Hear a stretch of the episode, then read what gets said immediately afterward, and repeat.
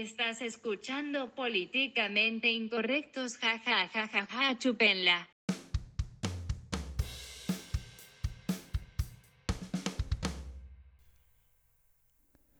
Bueno, bu- eh, buenas tardes, nuestra audiencia. Estamos aquí de regreso con el señor Connor. Segunda temporada, cabe, cabe agregar, ¿no? Ya estamos en la segunda temporada, ya terminamos la primera temporada antes de presentar a nuestro primer invitado. Eh, Connor, ¿cómo estás? Muy bien, ¿y ustedes? Pues estamos. ¿Puedes hablar? No te escuchamos. ¿Me escuchaste? me Ya, escuchas? ya, ya, Ah, ya. Muy bien, ¿y ustedes? Bien, bien, bien. Aquí. Emocionados de emocionado tenerte de regreso. tenerte aquí en el estudio. Tuvo Listos. buena recepción el, el podcast que hicimos contigo. Gracias por invitarme otra vez. Y pues, ¿de qué tema queríamos hablar hoy? ¿De qué tema les parecería justo? Yo tengo un tema en específico que, eh, bueno, eh, es una cuestión que tengo ahorita, un- una duda. Eh, le pedí al buen Connor que pues, investigara, que reflexionara sobre la duda y Connor nos quiere presentar el día de hoy pues, su opinión. Connor, por favor, para ti, ¿qué significa? Bueno, ¿cuál es el significado de la vida? An- antes que nada, e- esta pregunta es una que tengo desde octubre. Este, entré en en una pequeña crisis porque pues, le perdí el significado a la vida. O sea, eh, ¿cuál es el significado que estemos aquí o no? O sea, cu- ¿cuál es el punto de si, si soy ingeniero o si estudié administración? Eh, ¿Cuál es el punto de que si, si mi papá se llama Santiago, si se llama José? Eh, ¿Quién chingado? Ahorita alguien se acaba de morir y nos vale completamente madres, ¿sabes? Nos vale Definitivamente. completamente El madres. Pudo, significado de tu vida es... pudo haber sido su hermano o pudo haber sido él y nos vale madres. O sea, no tiene ningún significado. O sea, cu- ¿cuál es la diferencia? Eh, Entonces, o sea, ¿por, qué hacemos las cosas que hacemos? La persona tuvo su significado de su vida, ¿sabes? Que Chansey no se cruzó con la tuya, pero Pero por su- sí solo no tiene un significado. Como el solipsismo, me estás diciendo que todo no tiene significado. Nada importa, na- nada importa. Me puedo morir mañana y no importa. No Definitivamente. importa. No, no, no afecta nada. O sea, ¿qué- No afectaría el curso de la vida, pero el chiste es hacer lo mejor que tú puedas para mejorarle la vida. ¿Para qué? demás, ¿no? Mejorar su existencia. y si mejora su existencia, ¿cuál es el significado de eso? Una mejor existencia para todos. ¿Y qué importa? O sea, ¿qué importa si se mueren todos los humanos ahorita? Si cae un güey, ¿por qué no te ahí- limpias el culo con papel de lija? Porque se sentiría mal, ¿sabes? Ese es el significado de la vida, hacer lo mejor que tú puedas y hacer que se sienta bien para los demás, independientemente de que sepas o no el significado. Hay ciertas normas sociales que tienes que seguir para hacia un bien común, ¿no? No vas por ahí haciendo heroína y vas saltando gente, ¿sabes? Porque Pero hay gente que sí, hay gente que sí. ¿Quién le muertos. importa? No te importa el homeless que se mete heroína en la calle. No, te No, importa. Ni a él le importo yo, ¿sabes? Entonces, ¿cuál es el puto significado? Mi calidad de vida es mejor que la de él porque yo me preocupo para darle un significado a mi vida. Mi significado es ¿Cuál es tu significado? mejorar constantemente. ¿Por qué? En nuevas áreas. Porque me gusta aprender y yo tengo una sed de aprendizaje que le da sentido a mi vida. ¿A ti qué le da sentido a tu vida, queridísimo profesor? Si te vas a morir algún día, El ejercicio si te vas a morir algún día, ¿cuál es el punto de mejorar, ¿El güey? whisky le da sentido a tu vida? No, me hace sentir bien. Ok, ahí está el significado de tu el sentido de mi vida es whisky. Sentirte bien. y así se convirtió en un alcohólico.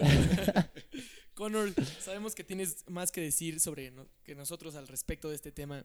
Connor, por favor, eh, queremos escucharte hablar. El público quiere escucharte hablar. Eh, te damos el- la voz. Ah, bueno, gracias, profesor. Gracias, doctor. Acércate un poco más, por favor. ¿Ya? Ya. Ah, ok. Este, bueno, el profesor me, preguntó hace un mes de cuál era el sentido de mi vida. 30 días meditando estuviste, cabe decir, no, no fue a ningún lugar, no salió de su casa, estuvo 30 días encerrado meditando. El significado de esta respuesta. Ah, bueno, este, lo que quería que decir la profesora era que yo siento que cada quien le da sentido a su vida. No siento que hay un sentido, digamos, universal, sino el que cada quien le da su propia vida, como dijo el doctor.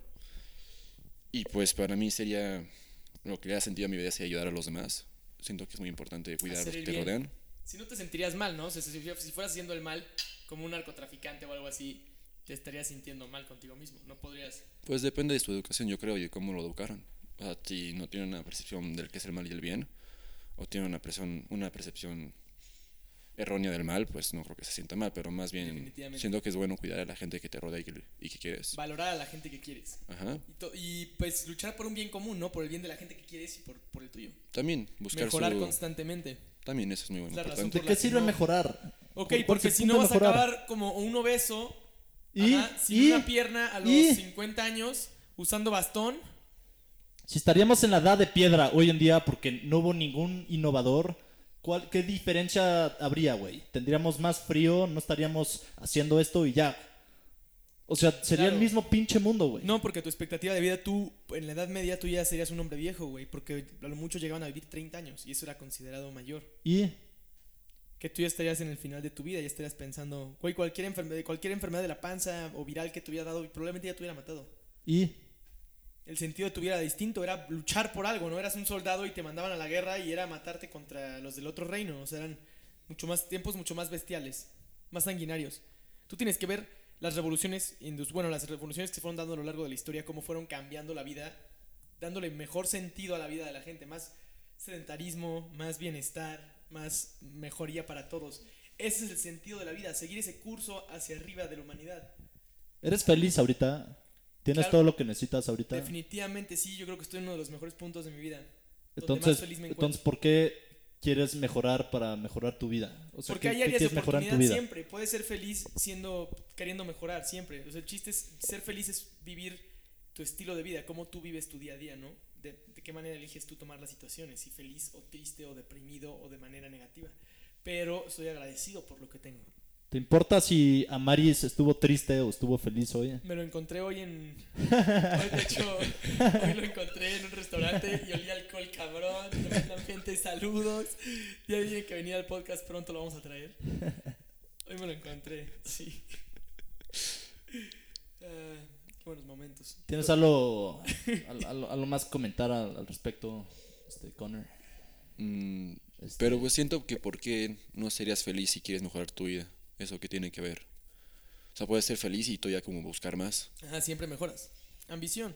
Bill Gates fue feliz en los 80s cuando era el hombre más rico del mundo. Y lo es ahorita. ¿No crees que ambición solo quiere queramos, que queramos más y más? Pero y nunca estamos en un punto Puede ser un satisfecho? ambicioso agradecido, puede ser un ambicioso que quiere más, pero está agradecido con lo que tiene ahorita. Eso también se puede. No es un, un ambicioso malagradecido que nada más quiere más y más y no se fija en lo que tiene, pues estará mal. También existe. Pero también existen ambiciosos que están agradecidos con lo que tienen, son felices con lo que tienen y buscan más. Si podríamos, si podríamos eliminar ahorita la ambición, ¿por qué no la eliminaríamos? O sea, ¿por qué queremos ambición en nuestras vidas? Pero la misión no es mala, yo creo. Es drive, es lo que te da tu drive. ¿Pero Ajá, de qué te sirve la ambición? ¿Para qué chingados? O sea, si puedes eliminar ahorita emociones como tristeza, enojo, ¿por qué no eliminarías ambición? Porque Por- es lo que te maneja, lo que te apasiona, lo que te Ajá. hace dar tu día a día. Y mínimo, si no estás en la escuela por eso, pues estás aprendiendo para prepararte para algo más. O para tu deporte, que es lo que te apasiona. O para ver a tu mascota o a tu novia. O, porque siempre hay algo que nos apasiona, ¿no? Que te puede estar cagando el trabajo, pero a ti te apasiona, no sé, echar el fallout. Pues vamos a echar el fallout después del trabajo, güey. Entonces eso es lo que tú buscas, ¿no? Tu placer después del sufrimiento que la vida está basada en pequeños sacrificios, levantarse temprano para ir a la escuela, para ir después a hacer algo que nos gusta, o siempre buscando actividades de ocio. Pero siempre estamos enfocados en hacer algo que nos gusta, algo que nos mejora, ¿no? Karate, aprender, no sé, artes marciales, francés, otras lenguas, O sea, el sentido de tu vida está ligado a, a lo que te apasiona. a lo que te apasiona. Hacer lo que te apasiona, sí, definitivamente. ¿Por qué crees que es mala la ambición, profesor? Cuéntanos. No, no digo que sea mala, o sea, hay ambiciones buenas, gracias a ambición estamos teniendo esta conversación ahorita. Si se grabara un podcast con cámara, debería de ser este. Tendrían que ver los lentes de mi compañero. Sería un podcast tremendamente bueno. Definitivamente los viraliz- viralizaríamos. Mira, yo creo que el sentido de la vida tú se lo das día con día, ¿sabes? La vida puede perder el sentido si tú haces que pierda el sentido. Si te pierdes en el alcohol todos los días, va a haber un punto en esos días que vas a decir mi vida no tiene sentido como un ser enfermo o afectado, pues te puedes hasta suicidar, pero lo que voy es, si tú eres un güey que estudia, que le chinga, que trabaja, que se mete a cada vez más cosas para crecer y después eres un CEO de una empresa super verga, ya le diste sentido a tu vida y algún día lo vas a encontrar haciendo las cosas correctas. La vida es una serie de acciones que tienes que, digamos, cumplir, ¿no? ¿Por qué tienes que Con cumplir? manita arriba. Puedes no cumplir y vas a fracasar, es a lo que voy. Y si para ti no fracasaste. Es la escalera de la vida, es la escalera financiera que todos los hombres suben, ya debes de conocerla, ¿no? O sea, si no llegas hasta arriba de la pirámide, No digo que no hayas vivido, eres un pero fracaso. financieramente. Entonces, Puede nuestra un vida hippie. está basada, el sentido de nuestra Puede vida un está hippie, basada hasta puede- llegar puede para ser un hippie oaxaqueño que vive feliz chupando sapos y metiéndose hongos del bosque sin dinero, pero Sapos. sapos. Ay, chico. Ser feliz haciendo eso, güey, pero pues no escalaste la escalera financiera. Si la escalera financiera es lo que le da sentido a tu vida, es un buen punto para empezar. Si la escalera familiar es lo que le da sentido a tu vida, pues tienes que encontrar una mujer y pues aparearte para tener 900 hijos. Como conoceríamos personas, ¿no? Este, ¿Te importa si un conejo tiene 100 hijos ahorita? la población de conejos como tal en el mundo me importa, pero un conejo individualmente no me ¿Te importa. importa si coge y tiene 10 conejitos? Me importa que la tasa de reproducción siga estable, ¿sabes? No quiero que se extingan, pero no me importa un conejo individualmente. ¿Sabes? Es como, como la población de reses. Háblame de la vaquita marina y te podré decir, no, no, no, sí, son súper importantes, güey, quedan como 10. Igual que las abejas. Es muy buen ejemplo. Quedan 10. ¿Qué chingados importa si se van extintos, güey? Ok, tenemos que salvar a la especie. ¿Por? Son Si es la obligación moral. eslabón elemental de alguna food chain en el mundo. Y es necesario tenerla. Si no empieza a degradarse cada vez más los ecosistemas y luego empieza a haber más pues fallas, ¿no? Pues la vaquita que- marina no va a salvar al mundo, güey. O sea, no es como, ah, sigue, sigue existiendo la vaquita marina, estamos salvados. El sentido de la vida de la vaquita marina es de vital importancia para el ecosistema marino mundial. Afecta tantas especies. La caca de la vaquita marina nutre a los corales, güey, de, que, de dónde es chingados, de Baja California o no sé. Pues si dónde, solo güey. quedan 10, ¿realmente crees que importa Son cuánto 10 nutre? ejemplares que son vitales para repoblar una zona que fue afectada. Lo ha pasado con lobos en Siberia, güey. Cuando talan un bosque, dejan manadas de lobos sin casas, güey. Y esos mismos van muriendo. Y después tienen que buscar de qué manera van a repoblar el área. Ha pasado con borregos, güey, con ganado en, todo, en todas partes del mundo. Con lo de los cerdos, después de la gripe porcina en Egipto, acabaron básicamente con casi toda la población de cerdos en el área. A lo que voy es, tú tienes que buscar de qué manera vas a reproducir a tus ejemplares para tener un número estable. Y a poderlos soltar de cautiverio y dejarlos en libertad. Como ha sucedido con, creo que ballenas, ¿no? Algunas ballenas que estaban en peligro de extinción. Y koalas en Australia. Connor, Mande. si mañana te dicen, güey, ¿qué crees? Ya se existían las vaquitas marinas, güey. Ya se murió la última ayer. Va a ir y va a disparar a toda la gente. ¿Qué chingados te importa, güey? O, o sea, o- deja tu conciencia que te sientes mal, que por la acción humana se extinguieron. ¿A ti qué, cómo chingados te afecta? ¿Por qué te importa? Pues también ¿Qué en- en significado el tiene eso? nivel personal, pues ninguno. ¿Alguna vez viste una vaquita marina? No, creo que no. Te valdría madre completamente.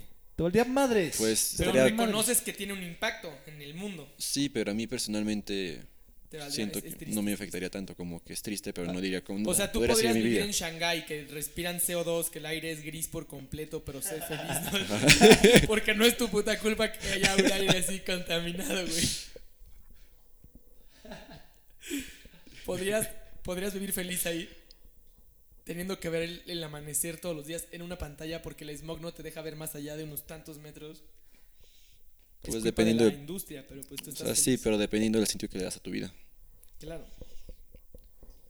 Pero- ¿Qué sentido tú le das a tu vida? Ajá, ¿cuál ¿Ayudar a gente? sentido que tú le das a tu vida? Sí, yo creo que ayudar a la gente, sobre todo a Tu la gente que me rodea. consiste de una buena acción a otra buena acción que va ayudando a distintas personas. Pues no tanto así, o sea, no lo pienso así, pero eso también es una buena idea, pero más bien me gustaría como que cuidar y traer la alegría a Disfrutar la mi gente vida que... e intermitentemente hacer buenas acciones para ayudar a la gente. Sí, pero digo más como por ejemplo con el profesor y con, y con el doctor también, que me, me preocupa su felicidad y su bienestar. Gracias. Entonces no tanto como buscar, digamos, replicar esa buena acción, que también es bueno, pero más bien un nivel más personal. Do you wanna hear another joke, Connor? Nice. Como el Joker, ¿no? ¿Ya, ya vieron la del Joker? ¿Ya, Sí, ya la viste, vimos. profesor? Ya, ya, ya. ¿Qué les pareció esa película? ¿Les pareció un- una red flag de, de alguna manera? No, a mí me gustó mucho, pero siento que fue muy... En Perú ya se están manifestando con máscaras del Joker. ¿ya ¿Sí? ¿No, ¿No han visto eso? No, Bueno, pues si, si gustan, hay hay que hacer un fact check rapidísimo. ah, lo busco. Eh, sí, yo también lo voy a empezar a buscar para mostrar unas imágenes a mi queridísimo Connor. Eh, busca Perú bo- um, Joker.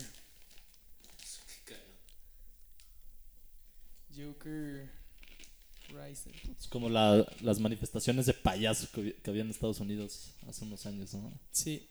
Este. Y bueno, estos manifestan, manifestan. Y bueno, estas protestas, también sucedió algo similar en, en Santiago de Chile. Y estas protestas se dieron porque ellos están buscando ¿Un cambio social? No, no, no, no, no. Es, eh, transporte gratuito, o transporte público gratuito. es lo que buscan. El cambio social es imposible de lograr en ninguna sociedad del mundo. Pero sí, este, búsquenlo. Aquí estamos viendo las fotos.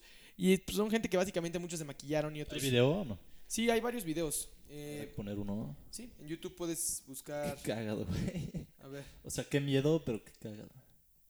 Pero son violentos los... No, no son violentos. Estaban de hecho manifestando de una manera pacífica. Debe haber uno que otro violento. Bolivia ¿no? Protest 2019.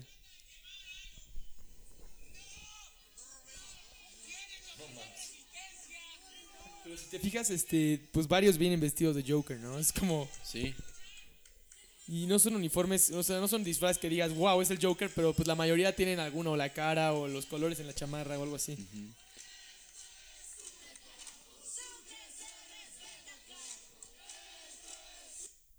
Una locura. ¿No? Sí, Una- el una- video se llama, Bolivia Protest 2019, 2019. The Joker is Right. si lo quieren buscar. Yes. Y pues bueno, eh, Regresando rápido al tema, Connor, ya entendí bien lo que querías decir, ya entendí cuál es el sentido de tu vida. Ajá. Eh, profesor, eh, ¿eres doctor? Eres doctor, ¿no? yo soy doctor. Eres el doctor. Sí, yo soy profesor. Tú eres el profesor. Doctor, para ver que entendí bien, ¿tu sentido de la vida es mejorarte? Es estar en una mejora continua y obviamente mejorar la vida de los demás. ¿Sabes? Como lo dijo mi queridísimo Connor, ayudando a los demás es una buena manera de mejorar la vida de los demás. Trabajando en conjunto con los demás es una buena manera de mejorar la vida con los demás. Ya si eres un billonario, pues donar un poco de capital para escolarizar África es una manera de ayudar a los demás, ¿sabes? Hay cada quien, hay maneras de ayudar a tu nivel, güey. O sea, una persona que vive en una granja en una zona rural va a ayudar de una manera distinta a Warren Buffett donando 250 millones de dólares para poner luz eléctrica en el Congo, ¿sabes? Hay distintas maneras de ayudar. Pero si tú ayudas a tu tía con cáncer, güey, simplemente, y es la única persona que tienes que ayudar en ese momento, es la persona con la que tú estás destinado a estar en ese momento para generarle un bien. ¿Sí? Al igual que como un billonario está enfrente de un contrato para regalarle dinero a una ONG que va a ayudar gente, ¿sabes? Es parte de... Te entendí perfecto. Hay gente que Te no le va a dar eh, de- sentido a su vida, se va a estar drogando en un baño, o matando gente o buscando a quién robarle. Es parte de. Hay gente que no le va a saber dar un significado en la vida. Hay gente que tuvo esa misma incógnita que tú tuviste en este momento que le acabas de preguntar a Connor y tuvo una respuesta negativa. Y su vida, su curso de acción cambió y se fue a la mierda. Se disparó en el gun shooting range que vimos la semana pasada. ¡Oh, rayos! Un tema del que podemos No hablar. mames. Connor, ¿tú sabes qué es el gore? Eh, Connor, no... no ah, ¿Quieres hablar de esto? Sí, pa- te- podemos hablar de este tema. Es un tema, A ver, es va. un tema polémico. Digamos que la semana pasada el doctor y yo vimos videos de gente que no tiene sentido en su vida. Yo no lo vi, yo no lo vi. O sea, este hombre me lo puso, Tú- lo vimos juntos porque yo estaba checando que estuvieras viendo, güey. Sí. Desgraciado infeliz. Es, es muy desagradable ver esto. Pero desgraciadamente es legal. Entonces, Ajá. Yo porque eh, tuvimos un debate de esto, de que tú no puedes ver esto en el internet normal. Y yo le dije al profesor, claro que sí, estás estúpido. Puedes Sí, señor, buscarlo sí en Google puede. y te sale. Y me dice, claro que no. Y lo googleó y literalmente no salió. Y te salen categorías y todo. Pues el gore no es nada diferente a lo adictivo que es la pornografía, pero en un mal sentido, ¿no? Porque son videos de gente que, que los atropellan, los avientan de un edificio o se cuelgan de un eh, ventilador. Y se graban, se graban colgándose. O quedan grabados por alguna cámara de seguridad. Ujú. Pero lo que voy es, son videos, ya sabes, de accidentes. Sí. Y entonces, Accidentes o, a propósito. O, o- o suicidios o ejecuciones de musulmanes, cosas así. Entonces, el punto de esto es que son muy gráficos, pero no están penados por la ley. ¿Tú crees que deberían estar penados por la ley? Sí, porque mucha gente, o sea, son ejecuciones. Tenían videos de. Videos que no vimos, por cierto, pero eran como una violación de una mujer en África que se había robado una manzana, por ejemplo, y la gente le aplaude. Eso es como, güey, pinche mundo enfermo, güey, ¿sabes? O sea. Y luego tenían otro de. Bueno, no sé si lo vimos, el de un brasileño que se avienta desde un piso 30. Se les dan los guts Y es un brasileño gordito, entonces, pues básicamente fue como un globo de agua y se le abrieron las vísceras y salieron volando sus vísceras. Eh, no se los recomiendo a nadie, son videos profundamente desagradables, pero de alguna manera teníamos que hablar de algo este podcast y pues quién mejor que hablar con el Cono, ¿no? Que sabe muchísimo de gore. Lo que más me sacó del pedo, de pedo ver estos videos fue los comments. ¿Por qué? O sea, no es pedo, güey. Hay gente Estoy super jurando, psycho. Hay gente que se masturba viendo esto. Sí, pero también te ponen como No es Nice. pedo, güey. Hay gente que se masturba viendo a gente morir. I don't like the way he splattered at the end, ya sabes, cuando alguien se avienta de un edificio. O sea, es como puros comentarios psycho. Pues, gente Luego, enferma. también deshumanizan a las personas. Ponen culturally diverse uh, individual got driven by a truck. O sea, y un negrito siendo atropellado, güey. Y le ponen culturally div- diverse individual. O sea, güey, eso es como deshumanizar a la persona y nada más ponerle un, un significado, ¿sabes? Sí.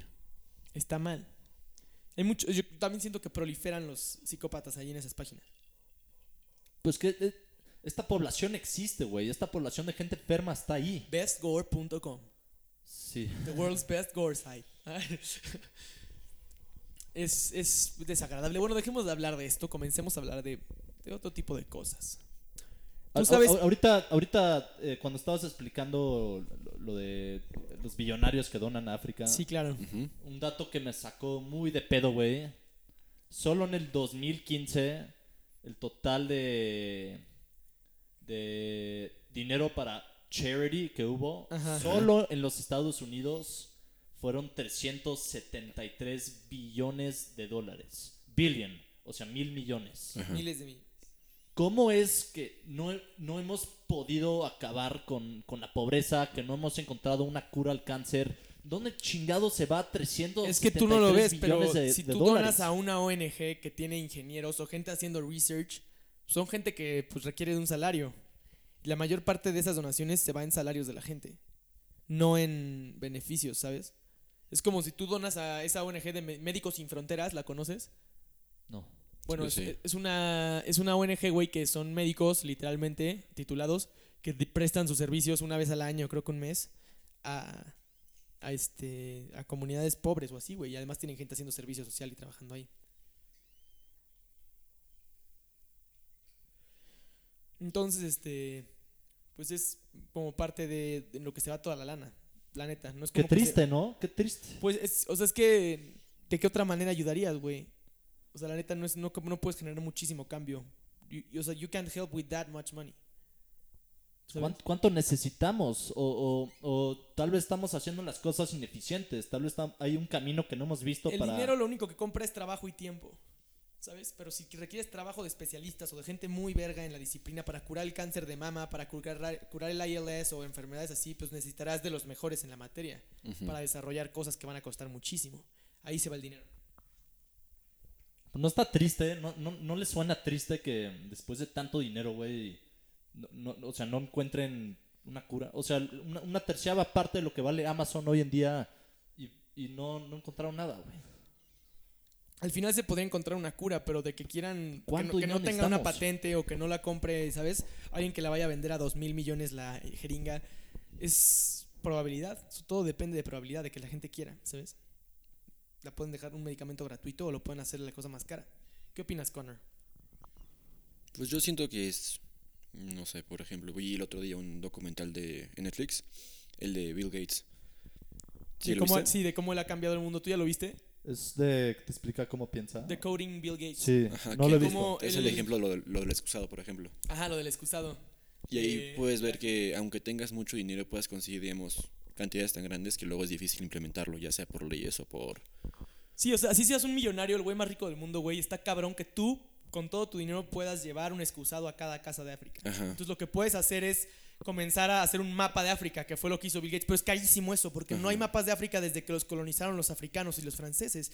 Entonces eso te va a costar miles de millones de dólares. Y aparte de Una tiempo. vez que ya tienes el mapa, pues puedes hacer un chingo más de ayuda con otras cosas, también medicina y así.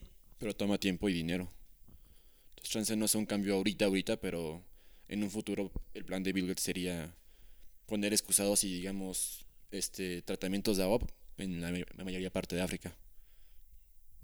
Y, y, o sea, es tardado porque tienen que mapear, tienen que... O sea, Ajá, Ya que ejemplo, tienes tú el mapa, güey, pues también podrás hacer una ruta para las enfermedades como el ébola y así, güey, para ayudar médicamente. Pero antes eso es súper costoso desarrollar todo. Porque creo, creo que también decía en el documental una cosa de las enfermedades, que iban como que intentaban curarlas, pero como que iban como que pasando, digamos, a nuevas zonas. Entonces como no, no sabían Sí, cómo, cuando por qué lograban llegaba, erradicarla en, un- en una población aparecía en otra población más Ajá. pobre y más lejana. Y por eso tenían que hacerlo el mapeado. Entonces era como un juego de minas. Tú matabas a uno, güey, pero salía otro, como el juego de los topos. Y no podían mandar un buen de gente, digamos, a vacunar a todo al mismo tiempo porque pues está imposible. y necesitabas mandar con cada brigada de vacunación, pues un doctor que sepa, güey. Y esos hay pocos, tienes recursos súper limitados. Así seas el güey más millonario del mundo, güey.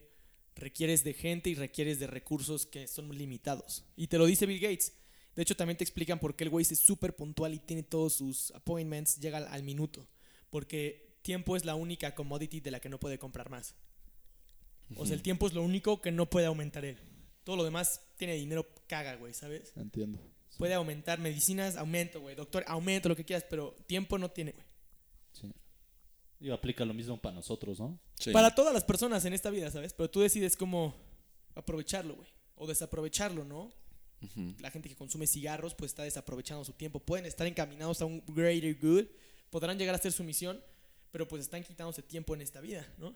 Sí, me gusta mucho un quote que tiene Steve Cook que dice, todos los días el banco te da 24 horas.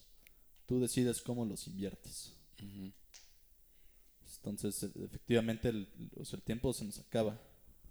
Nosotros decidimos qué hacemos con él. Sí. Y pues ahí puede entrar la parte del sentido de tu vida. Puedes ver y cómo, cómo aprovechar tu vida y darle sentido para que ese tiempo no lo desperdicies. O puedes vivir en la ignorancia y puedes... No Desperdiciar tu nada, tiempo. efectivamente. Sí, supongo que este Bill Gates... O puedes cagarla y tener un hijo antes de tiempo y tu vida va a estar encaminada ahora a cuidar a ese A ser, güey. vas cambiando el ¿Sabes, sentido de la O vida. sea, tú, las acciones que tú tomas influencian lo que va a suceder en tu futuro. ¿Qué ibas a decir de Bill Gates, profesor?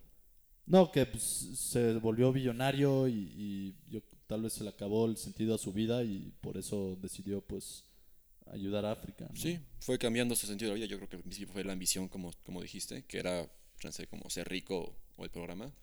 Y luego al final pues, se dio cuenta que no bastaba eso. O que nada más ya llegó a eso, ya lo cumplió y ahora es otra cosa. Ahora, Bill Gates no va a heredarle el dinero a sus hijos también. El, ¿sí, sí viste eso o no? No, Él, él no sabía de él otro quiere dinero que de él. sus hijos mismos, por su propio mérito, salgan adelante. Él ya les pagó la educación, la mejor que el dinero puede comprar. Jackie Chan tiene un muy buen quote de eso. Dijo, yo cuando me muera, el 100% de mi dinero se va a charity. Si mis hijos son estúpidos, entonces no se merecían mi dinero. Si mis hijos son inteligentes, entonces lo van a poder hacer ellos su- mismos. Sí, exacto. Sí sabías que, bueno, un dato curioso, Jackie Chan y Bill Gates son vecinos en Hawái. Ambos tienen casas en Hawái. son vecinos. Ah, Es que yo tomé un tour, un tour turístico en Hawái y nos Ah, llevaban. y ok. decían, Esta es la casa de Jackie Chan, estaba enorme, una belleza. Ajá. Y esta es la de Bill Gates, su casa de verano en Hawái, una belleza. Y ahí- Nice. desde ahí despacha gran parte del año. Ahora, aquí, aquí va una pregunta. Qué, qué buen pedo de Bill Gates que está ayudando a África. Qué bueno que encontró un sentido a su vida. ¿Es por su ego, por satisfacer su propio ego que No lo quiere creo. ayudar a África? No lo creo. Y, y aunque sea así, ¿qué importa, sabes? ¿A, Sí. ti, qué, a ti qué te No, importa? no, ¿sabes? así- Confrontation moment, güey. No, o sea, o sea de- sea la respuesta que sea bien por él, que está ayudando a África. Ajá. Pero es por satisfacer su necesidad de serie en encontrar una, una- un sentido a su vida que ayuda a África. Hay una serie en Puede Netflix que se llama The Good Place. ¿La han visto? Sí, muy buena, me gusta mucho. que a Tahani le- lo mismo, güey, que ella solamente ayudó gente y donó. Sí, justo a es lo que te habla, que- Pero solamente lo hacía para quedar bien con sus papás, para que la Ajá. vieran bien. O sea, aunque, aunque haga mucho bien y recaudó mucho dinero, como era egoísta en lo que estaba haciendo porque no era para ayudar a los demás, sino era para crecer su imagen sobre los demás y sobre sus Pero papás. como dices tú, eh, doctor, ¿qué importa? ¿no? Sí, porque el mundo ayuda. ayudando. Está- eh, ayudó a la gente, pero al Sí. final Ajá. Dios dijo, no, tú ayudaste nada más para quedar bien con tus papás, no vale la pena que, que estés aquí. La mandaron a The Bad Place. Ya arruinaste como la Ya serie. ven la serie, ya no la vean, me vale verga. Pero bueno, continuemos. Están escuchando el podcast. Continúen con nosotros. Un pequeño anuncio, ¿no? Y hay que empezar a ponerle anuncios para monetizar nuestros, nuestros podcasts en YouTube, ¿no? ¿No crees? Chivas 12, ¿qué pedo? Chivas 12. Patrocina. Evita el exceso.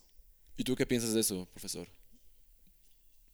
O sea, igual como dijo el doctor, ¿qué importa? Está ayudando al mundo, no importa sus intenciones. Mientras hagan un bien final, así tú lo hayas hecho por joder a alguien, güey, para mostrar que eras mejor que alguien más, pues ayudaste, güey. Pero, digo, al final del día hacemos varias cosas para satisfacer necesidades nuestras. Sí, ¿no? la mayoría de las veces son por ego, pero puede ser para, o sea, por ejemplo, cuando se cayó el, este, ¿Las torres gemelas o qué? el, el terremoto en México, güey, que se cayó Ah. la mitad de la condesa. Todos mucha gente queríamos ir a ayudó ayudar, por mamar, mucha gente Todos. ayudó por mamar. O sea, tú y yo, creo que tú estabas con él. fuimos pinches 2 de la mañana con palas a la Roma, güey, a ver si Yo podíamos también, yo ayudar. yo también. no Fue- fui en esa eso, eso es parte de, Y, ¿sabes? y- y fue para, Pero- hacer- hacer- para que tú te sientas como si Mm, ayudaste, ¿sabes? Muchísima gente ayudó, era para sentirse bien, ¿sabes? Pero muchísima con gente... ellos mismos, o sea, fue Ajá. puro ego. Pero no, yo no podía sentirme bien si no iba, güey. Yo me sentía como que necesitaba ir para, ¿sabes? Darle un significado a, a poner mi piedra en ese momento, güey. Porque era cuando mismo. alguien- cuando gente lo necesitaba, claro. Pero eso es bueno. Independientemente que haya gente que lo hizo por mamar, porque sí fue gente a tomarse fotos y así, y Sí, hubo gente Este que no. Palomar, güey, se tomó foto sin playera y se volvió Sí. viral, güey. Se volvió viral. Sí. Sí. Pero siento que eso es bueno. Che, Palomar. Porque a final de cuentas son, es un ganar-ganar. Es un Tú ego ganas bueno. satisfacción y aparte a la vez ganas. O sea, Claro, la es, comunidad algo gana. bueno, es ¿estás ir de por tu Es un jackpot ego bueno. social. Es por, ir por un jackpot social, Fish, si estás, si ¿Quién estás escuchando esto, bueno, Fish, tú decías que el ego no sirve para nada. Aquí está un muy buen caso de que sí sirve el ego para algo. Denos like y denle Sí. la campanita. Yo soy así como los intermitentes, güey. Y bueno, pasando a otros temas, quiero cambiar ya el tema completamente de la conversión del sentido de la vida para volver a darle. Volver al tema después. Ok. En los videojuegos, pues tú tienes muchas vidas, ¿no? Sí. En todos los videojuegos. Entonces, ¿cuál es el sentido de que tú juegues un videojuego, por ejemplo, si tienes muchas vidas, güey? Pues es llegar a la misión final, ¿no? Digamos en el juego, ¿cuál es el sentido del juego? ajá, de cualquier videojuego. Ok.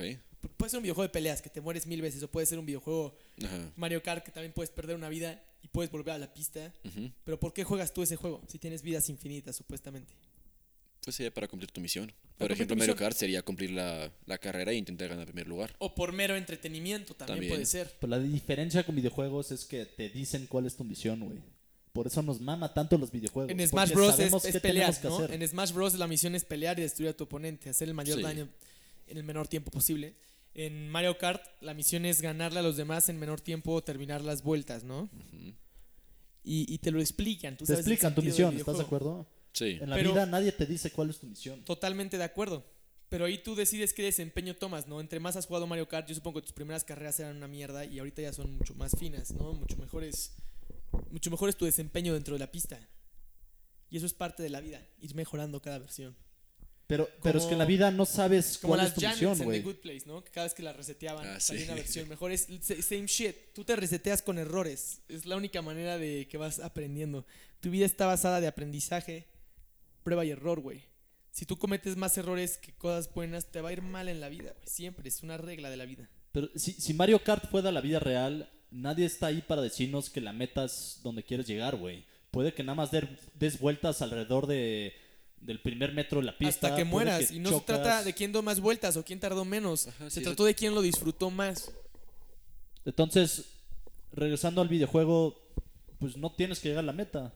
No. Si te diviertes chocándole a gente, Sé feliz. Y exactamente, la gente. así el primo de Connor, el primo pequeño de Connor de tres años, se va a divertir más que él. Chansey perdió y chocó contra las paredes y todas las mamadas de Mario Kart, pero se divirtió más porque es más pequeño y está más eh, sorprendido y asombrado por todo lo que ve en la vida, ¿sabes? entonces ¿por qué hay un ganador? Todo depende de la óptica con la que tú lo veas. ¿Por, pero ¿por qué hay un ganador entonces? Hay muchos ganadores. Connor pudo haber ganado la carrera, pero su primo se rió y se divirtió mucho más porque está jugando con su primo mayor y entonces él es el verdadero ganador, ¿sabes? Todo depende de la óptica con la que tú lo quieras ver. Si eres positivo vas a ser un ganador siempre, así te esté yendo Pues- de la mierda. Entonces, ¿por qué todos cuando jugamos Mario Kart queremos llegar a la meta? Vamos, porque bajo el sentido común es querer llegar antes que tus cuates, ya cuando estés jugar como hombre normal, ¿no? Ya que queremos concursar en la- nuestra vida, llegar antes en nuestros cuartos. Pues algunos querrán ser el mejor a- futbolista, algunos querrán ser el güey a- más rico del mundo, otros querrán ser el presidente de un país, otros querrán ser diputado local de tal delegación, otros querrán ser secuestradores, ¿por qué no? Otros querrán ser asesinos y cirujanos, güey. Cada quien se levanta para cumplir su puto destino. Otros Cada quien como habla Joker. como le va en la feria. ¿Han- ¿Han escuchado esa frase? Cada quien habla como le va en la feria. No. Como te trata la vida es como tú te reflejas ante los demás. Si la vida te trata bien, vas a ser una buena persona. La feria de Chapultepec Mm, puede cerró, ser, ¿no? es un sentido figurado. A la feria le fue mal y cerró la boca. Y se murió en el Infinity. Dos personas. Sí. Buen video, eh. Yo Buen estaba, video. yo estaba corriendo, yo estaba no, corriendo no, ahí, güey, cuando se murió, güey. O sea, no, no vi el accidente. Ajá. Muy pero- triste, güey. Pero Pero vi momento. cuando se salió la gente. Desgraciadamente esta clase de situaciones no debe de suceder, pero hay muchas reglas de chequeo de activos laxas, ¿no? Entonces no checaron esas montañas rusas como debieron. Y es porque el gobierno no quiso dar el presupuesto que le correspondía de mantenimiento a la feria. Ah, o sea, la feria es del gobierno, te No, puedo robar no, un no, hielo, no, no. El, gobierno da una licitación a la licencia para operar la feria. O sea, el operador de la feria es una empresa privada, o era. Ahorita la opera el gobierno porque Sí. le quitaron la licencia. Pero el gobierno no le quiso dar eh, el, el presupuesto correspondiente para el Ajá. mantenimiento a la feria, eh, a la empresa que la operaba. Y por eso la, la empresa intentó demandar al gobierno por eso, pero el gobierno con Andrés Manuel, güey, se los pasó por un huevo y, y demandaron a la empresa privada. O sea, le- les quitó la licencia.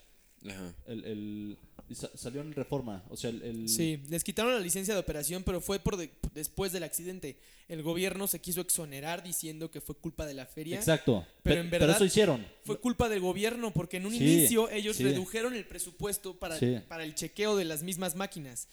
Pero pues obviamente en la 4T todo es echarle la Manuel se lo pasó por los huevos. Es echarle la pelota a alguien más siempre. Es quitarse, hacerse pendejo o Pues, decir... eh, "No, es un ejemplo de, bien".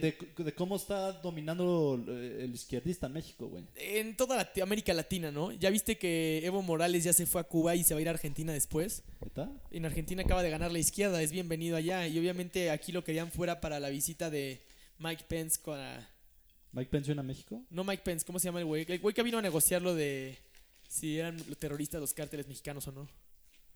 Entonces lo corrieron antes, güey. Es, así, se- así es la política. No sabía. Ahora, es, es que Washington tiene agarrado el mundo de los huevos, ¿no? Porque, por ejemplo, esta semana... siempre, ¿no? toda- no, no, no. Esta semana hubo algún escándalo, ¿no? En Londres. Porque... En el NATO.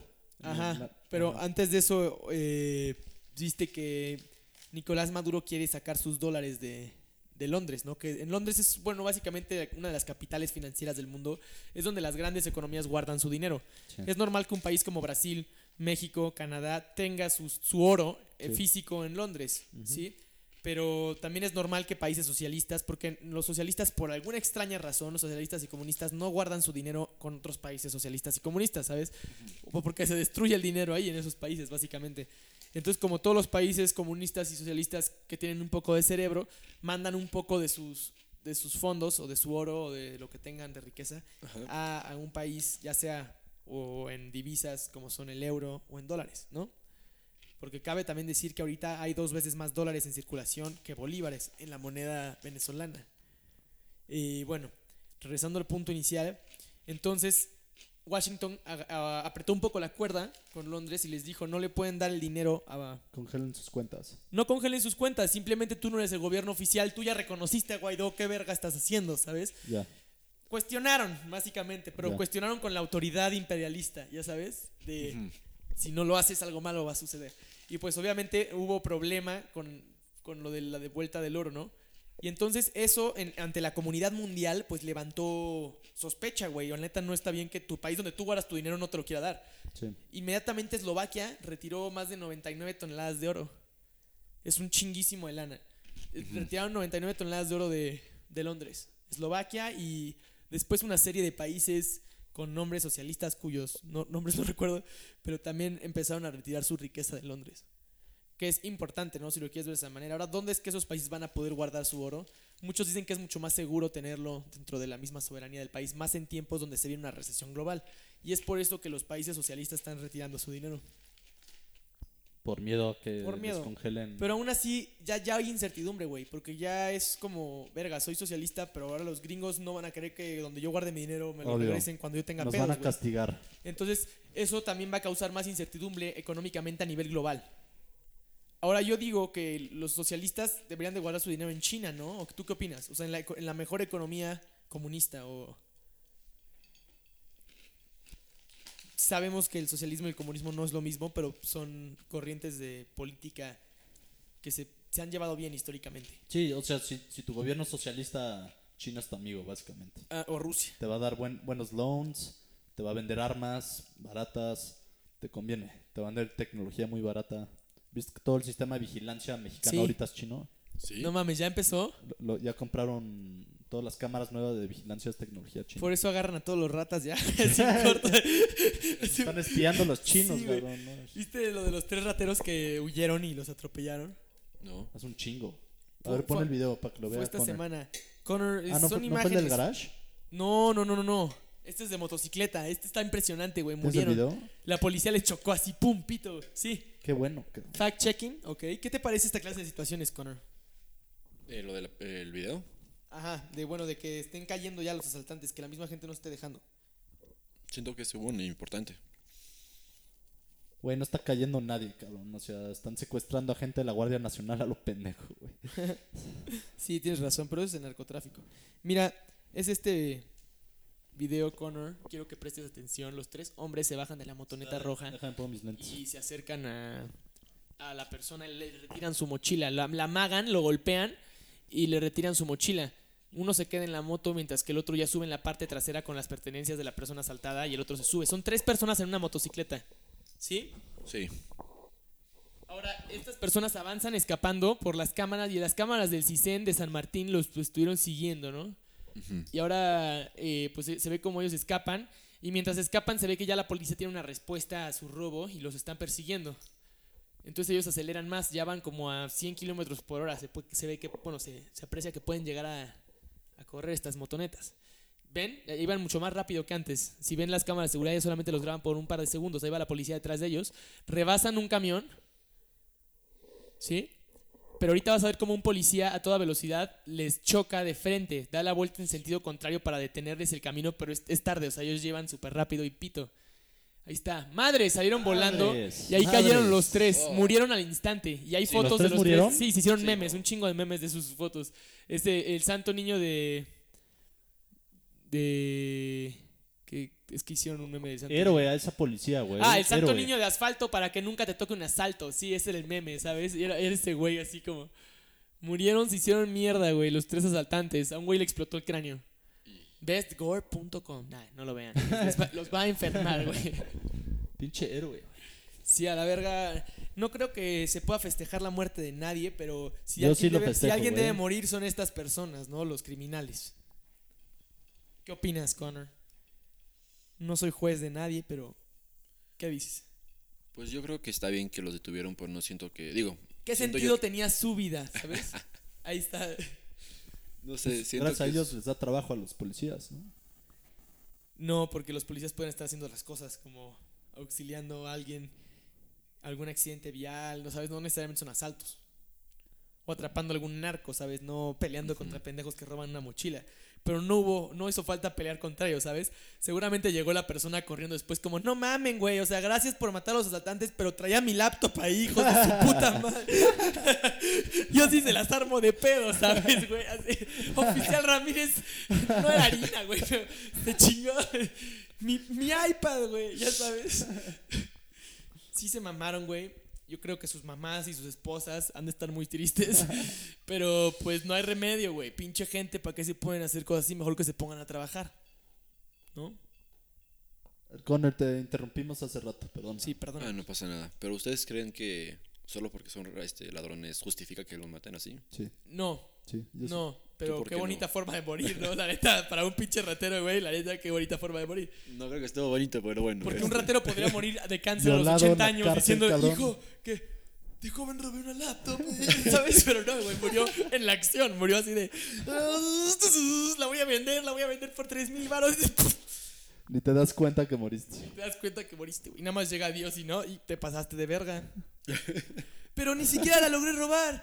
Pero se le rompió la compu y ahí traía su tesis el niño. Ya no pudo completar su tesis porque le rompiste la computadora durante el asalto. Reprobó la universidad y lo corrieron. Era su tercer intento y ya no pudo volver. ¿Sabes? O no sabes qué le robaron a la persona. ¿Ustedes creen en el cielo? Sí, pero sí. antes de que digas eso, imagínate que hayas traído nada más tu ropa del entrenamiento en la mochila que robaron. Y llegas con los oficiales, es tu mochila, tú como así, eh, pues quieres compadecer ante el Ministerio Público. Eh, no, nada más quería mi mochila porque están mis tenis. ¿No traes nada de valor, hijo? No, no, no mames, hijo, hicimos una puta persecución. Perdón, oficial. Perdón, traigo mis tenis del entrenamiento. Ahora sí, eh, pues no creo en el cielo, pero sí creo que algo malo te sucede si es algo malo. O sea, karma. Pero más allá de la vida también. Podría ser una mosca, ¿sabes? Tu siguiente vida podría ser un puto oso, güey. ¿Pero crees que es reencarnación o es. No reencarnación, pero plano a lo que voy es. Supongamos que hay cielo o no. Si haces, si haces bien, te vas a ir al cielo. Si haces mal, te vas a ir al infierno. Supongamos que es reencarnación.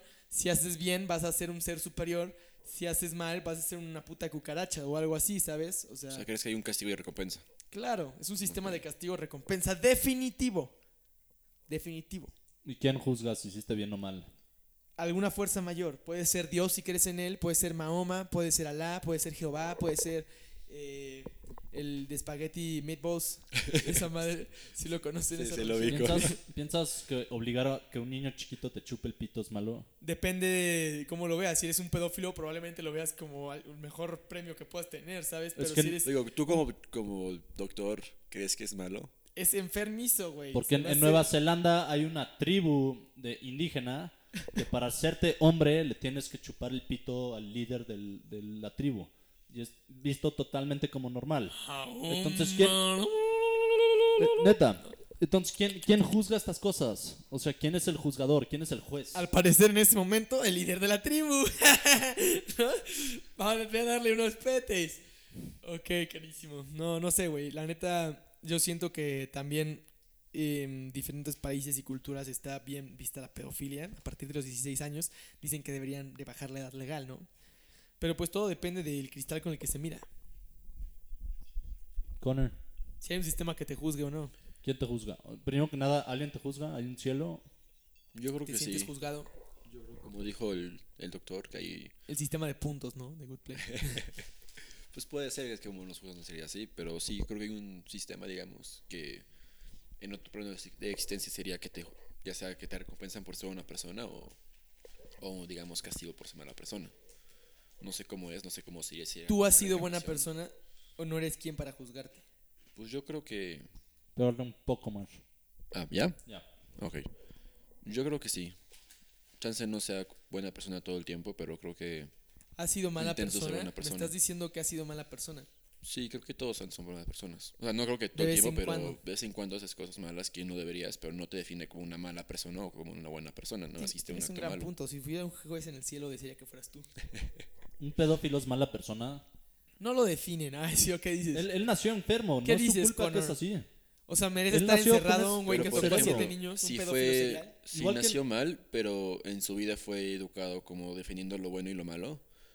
Siento que de todos modos, sabi- ya, ya con el O sea, se saber, echó a niños. Ajá, digo, pero ya saber que, qué es el bien y qué es el mal y qué es lo correcto, qué es lo incorrecto, siento que aunque estés enfermo o no, yo lo definiría como, digamos, algo malo, porque ya sabes qué es. Ok, ok. Ya sabes qué es lo bueno y qué es lo malo y a pesar de eso lo sabes. Lo haces, Pues, ¿sabes? igual que nosotros queremos tener sexo, güey.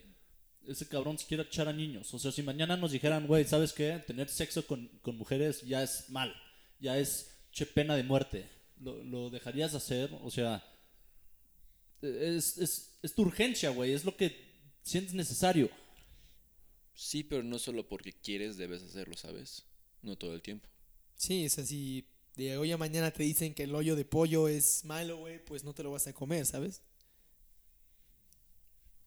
No entendí.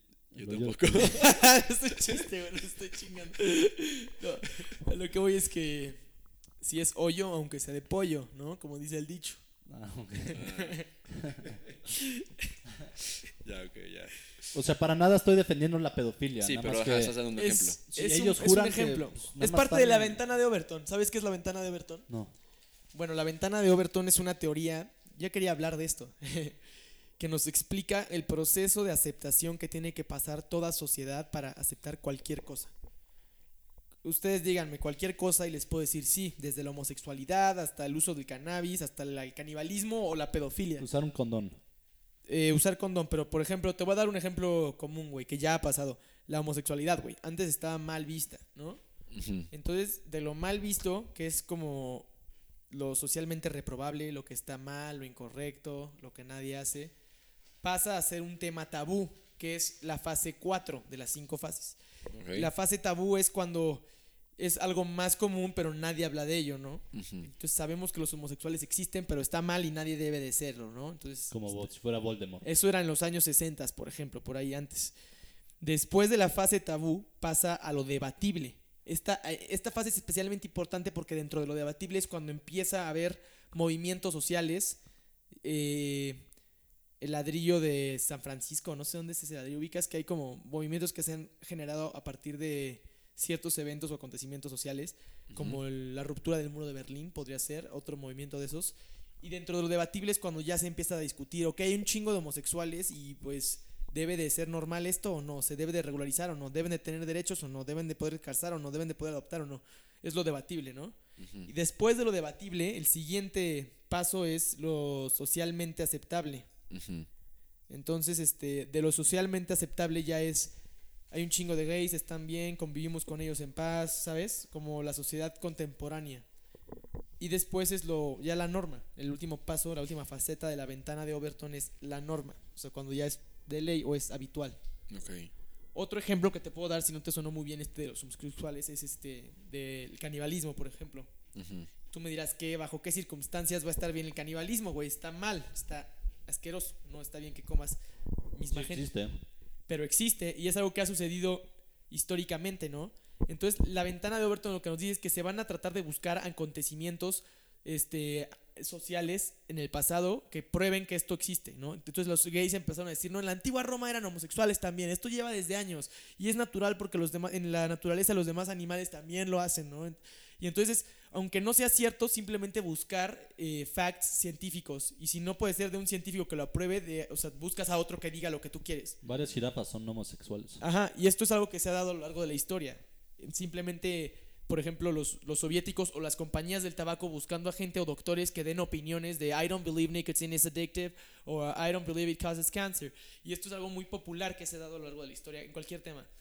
Entonces el chiste es nada más pues meter esta idea dentro de la sociedad, hacerlo de lo discutible, lo debatible, que, pueda pasar a ser norma. Nuevamente, regresando a lo del canibalismo, tú vas a decir eso está mal, eso no se puede hacer, no se puede bajo ninguna circunstancia, me dirías tú. Entonces yo te digo, si tú vas en un avión hacia los Alpes y te caes en el avión y te ves forzado a comer carne humana para sobrevivir porque no hay nada de comida allá arriba más que de la gente que ya murió dentro del avión, tú dirías, bueno, si es para sobrevivir de esa manera, pues es un poco más aceptable, ¿no? Y es gente que ya está muerta, digo, no sufrió. Es- Eso pasó, no me acuerdo. Eso dónde- en pasó, qué pues, región fue. es, sí, es pasó a lo que voy con este ejemplo, es, es a lo, es- es a lo que voy con este ejemplo.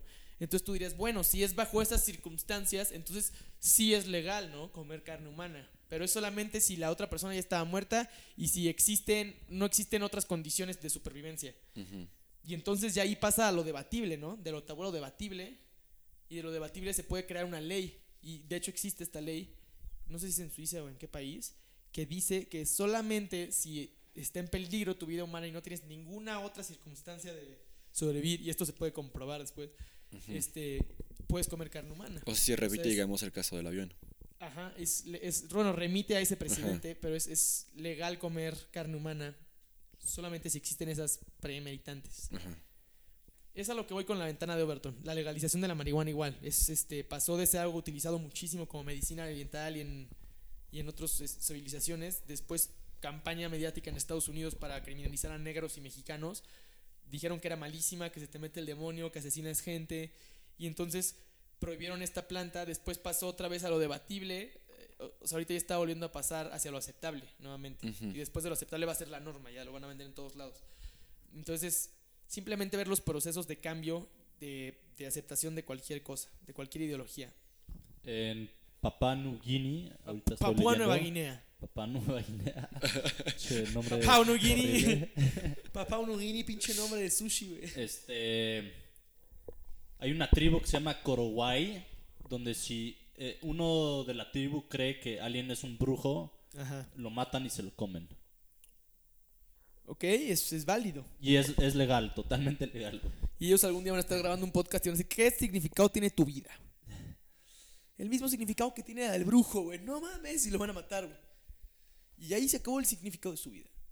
En el Congo también. En Congo Camboya. todavía se practica el canibalismo. En Cambodia también. En Camboya también. Digo, eh, desviando un poco de tema, la neta no creo que la carne humana sepa mal, güey. Sabe a Es- cerdo. Es, carne, güey. Bueno, eh, hay, un, hay, un, hay un caníbal japonés muy famoso que vivió en libertad. De hecho, tiene un club de famosos en Japón. De gente que lo sigue. Mató a una mujer en Francia y mientras estudiaba allá, se la comió y por leyes de extradición que hay entre Francia y Japón, lo dejaron en libertad en Japón. Búscalo, es Issei Sagawa. Ese güey es súper famoso en Issei con doble S, Sagawa con W. y tiene un clubes de fans de japonesas que lo admiran por ser quien es, por ser caníbal. Eh, tiene un documental, tiene un documental muy famoso y tiene un chingo de videos en Facebook. Lo entrevistan youtubers famosos, güey. Es un güey ahorita como de 60, 70 años. 70 años, güey. Pero, o sea, ese güey mató a la... La invitó a cenar, creo. La eh, eh, estudiaba... No sé qué estudiaba, pero estaba en Francia estudiando. Y eh, creo que la invitó a cenar y cuando iban en un parque le dio con una shotgun en la espalda y la metió en una maleta. Y bueno, estos lo pueden consultar más en su documental. Está muy interesante, honestamente. Él te platica todo lo que hizo con su cadáver, desde violarla y tener sexo con ella hasta comérsela. Que esto es un patrón que se repite mucho en asesinos seriales. Y, güey, lo, lo más enfermizo es que lo metieron a la cárcel, creo que dos días. Lo mandaron a Japón y en Japón, como no había leyes de extradición, no había en las leyes eso, en específico lo que él hizo de matar a alguien, Ajá. comerte a alguien, Lo, lo que estoy viendo es que. eh, lo dejaron en libertad. Lo que estoy viendo es que en el juzgado fue encontrado legalmente insane. Entonces en Japón no pueden meter a la gente legalmente loca a la cárcel y lo dejaron en libertad. Pero no van, a un, digamos, a un manicomio o a un asilo. No, porque no en Japón no hacen eso, se supone. los dejas Es- ahí en el libres. documental te explican a fondo lo que pasó y está interesante. Issei Issei, Sagawa. güey, lo, lo pueden entrevistar. O sea, lo, lo chingón del documental así es que en- lo entrevistan, güey. En total libertad, vive en un departamento tranquilo. Te platica que todavía tiene fantasías de comer gente humana, pero que sabe que es este. Sabe que es algo malo y que trata de no hacerlo. Va con psicólogos, güey, neta. O sea, imagínate lo, lo triste, güey. Eh, Sí, de- sí, me comí a una mujer en Francia en los ochentas, pero ya no lo voy a hacer. ¿Cómo estás, Issei? Bien. ¿Cómo te has sentido últimamente? Pues he tenido eh, compulsiones, ¿no? he tenido impulsos, pero no los has concretado, ¿verdad, Issei? No, no he matado a nadie, ni me he comido pues, mujeres. Ahí va de regreso lo que decía el profesor. Totalmente. Lo de los violadores, que era como la, la necesidad de, digamos, en este caso que era violar a los niños chiquitos. Que es el impulso, pero digo, en este caso, pues sí, mató a alguien y se lo comió, pero al final de Eh, cuentas. al final es igual de malo, ¿no? Pues es Sí. mataste a alguien o violaste a alguien es... es- Ajá, igual de malo. Pero Pero te, te digo, tienes, te tienes que convencer a ti mismo que es malo porque tú no te la crees. Bueno, yo creo que igual un pedófilo no lo ve como algo malo. Exacto, se tiene que convencer que es algo malo. Es, es un pero- proceso de aceptación, como les expliqué lo de la ventana de Overton ahorita. Es igual que la drogadicción, güey. ¿Tú crees que tú ves a alguien ahorita inyectarse heroína en su brazo y lo ves como algo bueno, güey? Definitivamente no puedes ver eso como algo bueno. Pero si algún día alguien te mete heroína sin querer, güey, en una pastilla, en tu vaso, y al final por el azares del destino te acabas volviendo adicto, güey, vas a buscar mecanismos que te van a llevar a consumirla cada vez más fuerte, güey, y al final lo único que te va a hacer sentir bien va a ser la aguja. Y entonces en ese momento, güey, tú vas a ver la aguja como algo bueno, güey, se supone.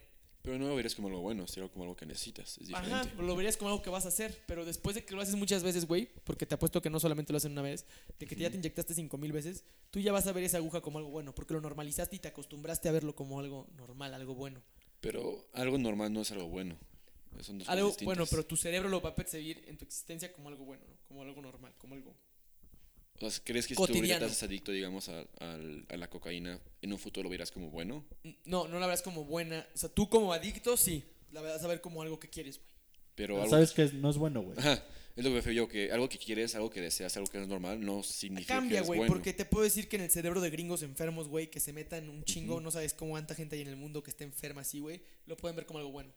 Tú podrás decir, chance y no, causa daño en Sinaloa o no sé, güey, pero, o en mi nariz, ¿no? Pero Ajá.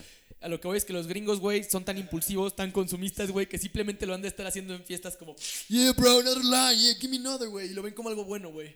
No creo que bueno, güey. No Siento creo que no algo- algo Te puedo, te algo puedo que enseñar un de video hacer, de no Steve-O bueno. que está loquísimo, güey. Ajá. Que, que te, dice- no. te lo enseñé, ¿no? De Lindsay Lohan. De que le robó su bolsa de cocaína. Ah, Le dice sí. como, where's my baggie? Eh, todos esos chistes que cuenta, güey. Pero ahorita sabe drogas. que es algo malo. Ajá. Siento que sabe Pero en que... este momento sí, lo veían como algo bueno. Pero no siento creo que... que bueno, güey. Ajá, no creo que bueno, siento que No más bien algo que que bueno. debes de hacer o algo que, que quieres hacer, Algo pero que quería no... hacer, sí. Pero no digas como, ay, como algo bueno como ayudar a alguien. O sea, sería como algo que quiero hacer o algo que tengo que hacer, pero no como de qué bueno que... o sea, no sé si me voy a explicar. Bueno, sí, sí, no, sí te entiendo, sí te entiendo. Claro, claro que te entiendo. Suponte que eres un fumador de tabaco, güey. Puedes Ajá. ver el cigarro como algo malo, güey. ¿Sí? Pues tengo amigos que, que fuman y que saben que es algo, Que es digamos, malo. que todo, no el, es- todo el que fumador es que, malo fuma para la sabe que es salud, malo, güey. Pero, Pero, ahora, ponte tú, ponte tú que estás en el funeral de tus papás, güey, y eres fumador y te Ajá. ofrecen un cigarro. Me ha pasado en casos de amigos que, que, pues, han fallecido sus papás y, y ellos fuman tabaco, güey. Si les ofrecen un cigarro, en ese momento ellos lo van a ver como algo bueno, ¿no? Porque es algo que te despega de ese momento, simplemente te está... ¿Sí me explico? Depende de la óptica con lo que lo Como un alivio, digamos. Chance es malo para tu cuerpo, güey, sabes que te está matando, llevas un chingo fumando, pero en ese momento que tú estás pasando por dolor, güey, que estás pasando por un momento difícil, estrés o en finales, ponte tú en exámenes, y alguien te ofrece un cigarro, lo vas a ver como un alivio, como unas Ok, ya te- drinks, como ya sabes. entendí. Ya te entendí. Es a lo que voy. Y es, es básicamente el punto de todas las drogas. Es como un escape de o, o te alteran tu realidad o te, te hacen causan placer, ¿sabes? Entonces, O sea, digamos algo que ya aceptas en tu vida diaria. ajá. Como todo. Entonces, nada más es simplemente el proceso de aceptación. Y la ventana de Overton, regresando a lo que les estaba diciendo, Ajá. es simplemente eso, el proceso de aceptación que tiene que pasar cualquier cosa para ser inaceptable, aceptable. Pasando Mm, por debatible, tabú, eh, bueno, como les digo. Todas las etapas. Ajá. Y es interesante verlo en YouTube, te lo explican más a fondo. Ok. Y, y- ah, y siempre va a haber este gente que se mantenga como resistente al cambio, ¿no? Sí, siempre. Y van a ser ellos considerados los retrógradas o los que están mal. Pero ¿crees que siempre está mal, digamos, resistirte a ciertos cambios? No, la resistencia es normal en, en el ser humano. De hecho, el resistirse al cambio es Ah, no, natural. ah, pero me refiero, ¿no crees que en ciertos casos es bueno que haya res- ah, resistencia. Podría ser, pero nuevamente todo, está, todo es tan subjetivo. Digamos, tú, podrías- como el doctor, Ajá. ¿crees que hay ciertos temas o ciertas cosas Que podrían, por o sea, ejemplo, sí, sí, es que que dice México Todo es mero opinión personal, es lo que te Ah, explica. sí, la es lo que me refiero. te guste o no el tema, nada más te están explicando en qué fase va. Sí. Por ejemplo, la fase de los homosexuales ahorita sería la de aceptación. ¿no? Ajá. Todavía no es la norma, o sea, lo, lo cotidiano, pero ya están en la de aceptación. Sí. Ya si te fijas, ya no hay tanta resistencia como lo había antes, hace unos años, como lo había hace mucho más. Entonces es nada más darse cuenta del proceso de... Y no está mal tener tu opinión personal o estar en Sí. contra de ciertas corrientes de pensamiento, güey. Es tu mera opinión personal. Ni yo te puedo decir que está bien o mal. Está en ti juzgar eso. O sea, como tú puedes estar en contra o a favor de los homosexuales, güey, es tu opinión personal. No es que esté bien o mal. Lo que te dice la ventana de Overton no es que estés bien o mal, es simplemente en qué fase va eh, cierto tema siendo aceptado o asimilado por la sociedad. Ujú. Pero estés en contra o a favor de la marihuana, en contra a favor de la homosexualidad, en contra a favor del canibalismo, en contra a favor de la pedofilia, no importa, no importa. O sea, lo que te explica la ventana de Overton es en qué proceso va de, la, de las fases. Entonces no existe bien o mal. No, es que o sea, la ventana de Overton no analiza bien o mal, simplemente analiza si una o no cosa aceptable. aceptable se considera. Ajá. O sea, el- el estatus social de cierto Ya. tema. Pero si tú lo consideras chingón o no, usar cuatro lentes o no, o lo consideras. ¿sabes? A la gente no le importa, güey. O sea, es tu opinión personal. Lo que tú hagas con tu culo es lo que importa, ¿sabes? Sí. Ahí está. Nada más la ventana de Overton nada más te explica eso, ¿no? Ok. Y bueno, me gustaría pues terminar el podcast con Connor. Vamos a invitarlo a nuestro siguiente podcast.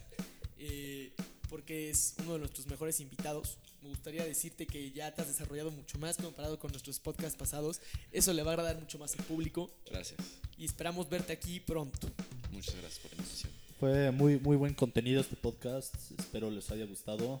Tocamos temas profundos. Hasta eso, doctor, me sorprendiste en tu tema de poder irte del más allá. Suele ser un poco más como fact-based. Ah, claro, sí. pero no tuviste, tuviste cero problema en, en reflexionar. Cero problema. Sour diesel. Sour diesel. Sour man. diesel. Sour diesel. Yeah, just get it, man. I'm, I'm fucking do it. Ok. Nos despedimos, Nos muchas despedimos. gracias. Nos vemos la siguiente. Ya tenemos nuestro final. Gracias por escuchar Políticamente Incorrectos Podcast. Si fuiste ofendido por algo, chúpenla.